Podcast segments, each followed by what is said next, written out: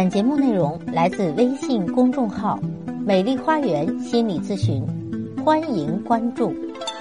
大家好，欢迎来到美丽花园心理咨询，我是心理咨询师张霞。今天咱们继续分享夫妻相处之道。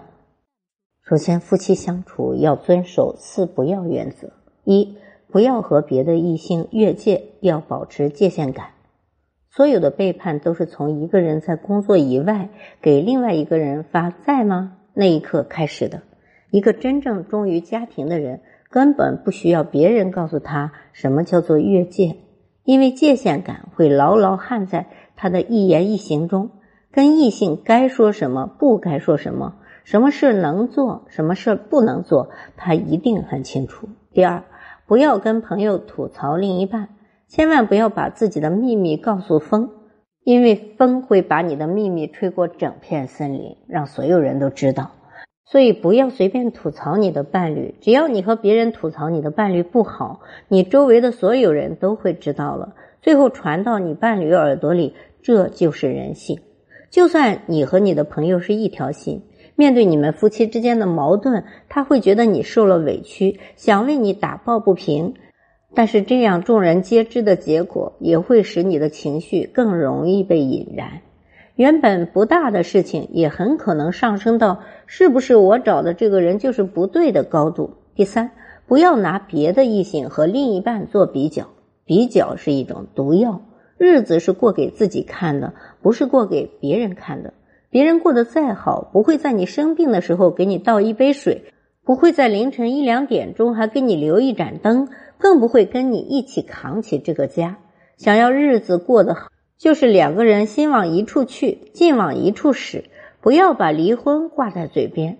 很多人一吵架就喜欢把离婚挂在嘴边，其实这就是一种心理暗示。说久了，真的就增加了这种离婚的心理弹性，也就真的可以离了。只要你还想好好经营这段婚姻，就永远不要提离婚二字。那夫妻之间还要做到三少：一少分房睡，多同房睡，哈，坐在一个床上睡，因为夫妻就是卧室的关系。根据调查，夫妻分床睡的主要原因有三个：第一，男人打呼噜影响到休息；第二，怀孕了或者生了二宝了；第三，感情淡了，沟通少了，夫妻生活不和谐了。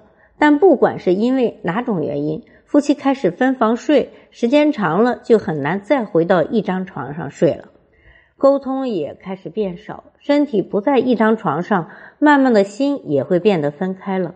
所以夫妻还是尽可能的一起睡，好的感情真的是一起睡出来的。另外，少指责，全是你的错，你让我做的，因为你事情才弄得一团糟。埋怨、指责，实际表达的是不满和不信任，会严重的破坏关系。再就是少翻旧账，吵架可以，只要你们的出发点是解决问题的。争吵的时候一定要就事论事，少翻过去的旧账。爱翻旧账，说明了积累了太多问题，没有当下就解决。从现在开始，遇到问题就立刻表达出来，俩人一起想办法解决，千万不要拖。另外，夫妻关系也需要五多：第一，多称赞、多夸奖。感情好的夫妻总是会发现对方身上的优点。老公会夸老婆新做的甜点真好吃，厨艺真好；老婆呢，则会夸老公送给自己的礼物合自己的心意，真贴心。这些优点并不大，但正是这些小事中的优点，让你们彼此相亲相爱的，不是吗？生活就是平常的积累嘛。所以多夸夸你的另一半，让他知道你欣赏他，你在乎他。很多的中年夫妻，就比如我这里有一些中年危机的男性，他就觉得妻子根本就不在乎自己，所以呢，才导致他出轨的哈。就是你都不在乎我，那别人对我好，我就出出轨了嘛。所以不要在家庭里一味的当战场去征服对方、压制对方，那么很有可能造成对方远离你。第二，多共情。对方跟你吐槽的时候，你不会怪我唠叨，会一脸气愤的说：“竟然敢欺负我老婆！”你跟我抱怨的时候，我不会埋怨你无能，我会坚定的告诉你，我会一直陪着你。老婆可以理解老公的辛苦。同时呢，老公也能够做到体谅妻子的不容易。彼时时时刻刻都能感受到你是在乎我的，我的心里是有你的。第三，多包容。老婆让老公帮忙收的衣服总是叠不好，但下次老婆还是会教他怎么叠。老婆晚上不开夜灯睡不着，老公却正相反，开灯睡不着。为了老婆，老公宁愿戴上眼罩，给老婆留一个小夜灯。婚姻里当然会有一地鸡毛的时刻，会有很多琐碎的日常。但只要不涉及原则，夫妻双方彼此包容体谅，俩人扭成一股绳，劲往一处使，日子才能过得好。第四，多拥抱。科学研究表明，夫妻之间的拥抱比夫妻生活更加重要。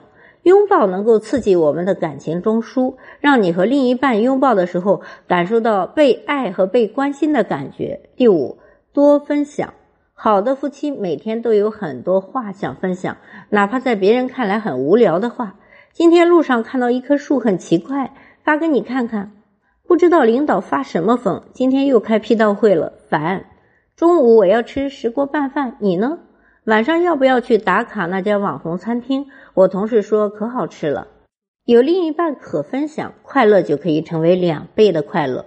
遇到问题有另一半帮你扛，那么烦恼也变成了一半了。生活里的苦也变得没有那么苦，相反，甜会变得更甜。你会庆幸你在婚姻中吗？你会庆幸你有爱人吗？好，我是心理咨询师张霞。如果您觉得我的分享有益，可以给我打赏。如果您有任何的心理情感的困惑，都可以咨询我。所有的听众朋友首次咨询都可以享受半价优惠。想咨询我或者想成为咨询师的朋友，您都可以添加我的咨询微信：幺八三五三三五零七三二，幺八三五三三五零七三二。关注我，咨询我，帮您走出困惑，走向幸福。咱们下期节目再会。